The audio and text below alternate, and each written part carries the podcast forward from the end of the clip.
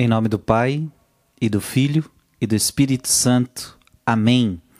Que Deus te abençoe. Dia 10 de junho, quero meditar com você Mateus capítulo 5, versículos de 27 a 32. Naquele tempo disse Jesus a seus discípulos: Ouvistes o que foi dito? Não cometerás adultério. Eu, porém, vos digo: todo aquele que olhar para uma mulher com desejo de possuí-la, já cometeu adultério com ela em seu coração. Se teu olho direito é para ti ocasião de pecado, arranca-o e joga para longe de ti.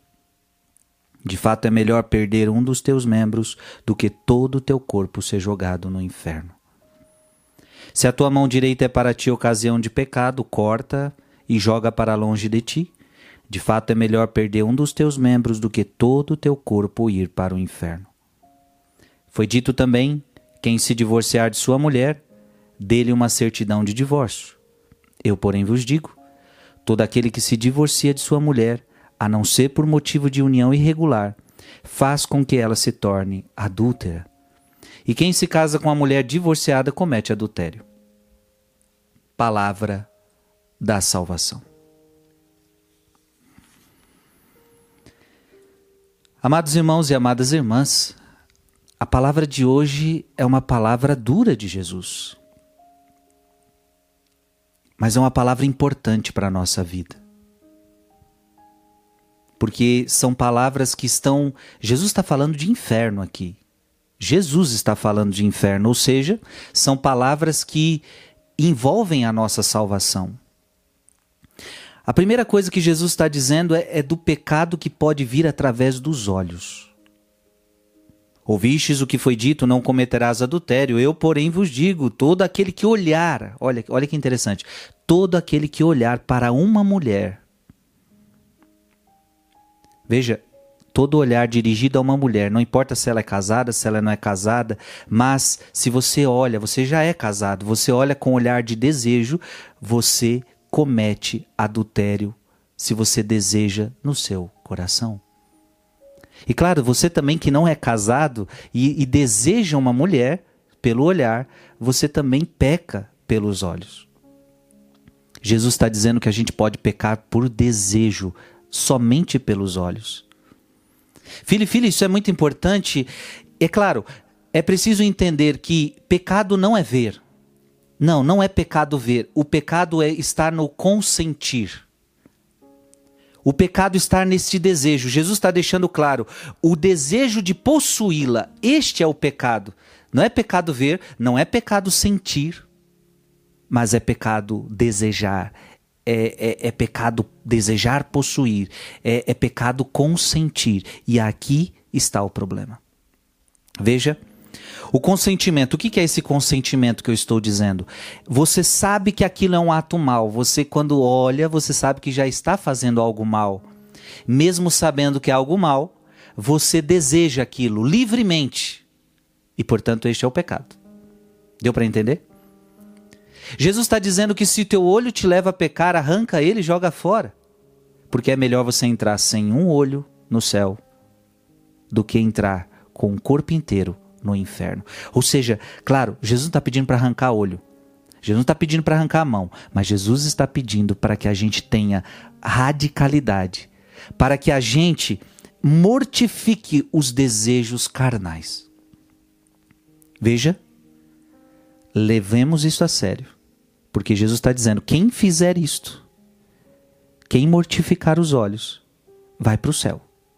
Quem não mortifica os olhos, ou outros membros, pode ir para o inferno por causa disso. É Jesus quem está dizendo, não sou eu. Vejamos o rei Davi. O rei Davi, por causa dos olhos, por causa da curiosidade dos olhos, ele peca e ele comete adultério. O rei Davi comete adultério por causa dos olhos. E por causa dos olhos, ele também acaba do adultério partindo para o crime. Claro que depois se arrepende. Mas veja aonde pode chegar os olhos. Depois Jesus vai falar do pecado do adultério.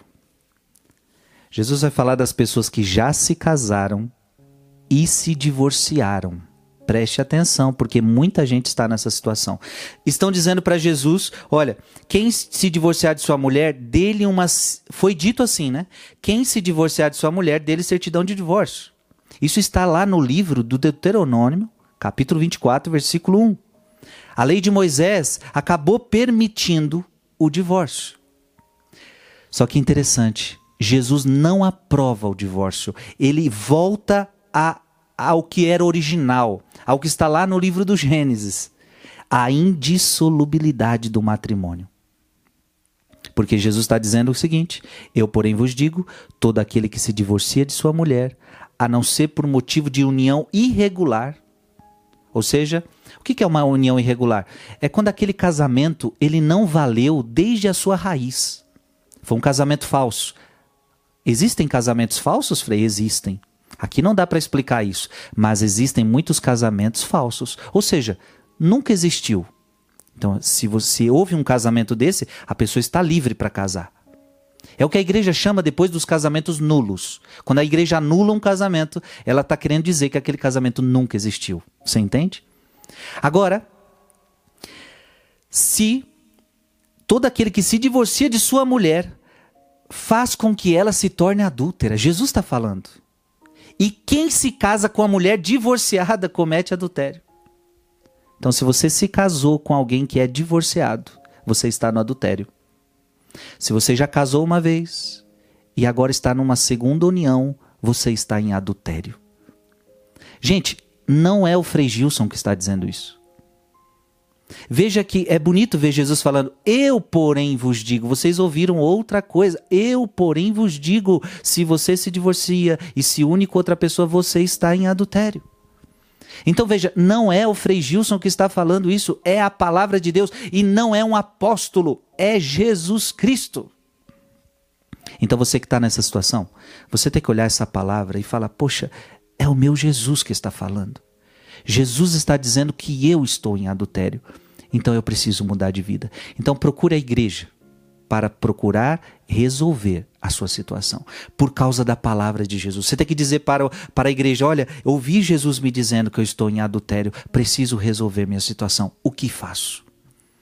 Filhos e filhas, mudemos, tomemos cuidado com o pecado dos olhos e o pecado do adultério. Os dois, segundo Jesus, podem nos levar para o inferno, para a condenação. E Jesus não quer isso, ele está alertando para nós. Que Deus te abençoe. Que Deus te dê luz. Em nome do Pai, e do Filho, e do Espírito Santo. Amém.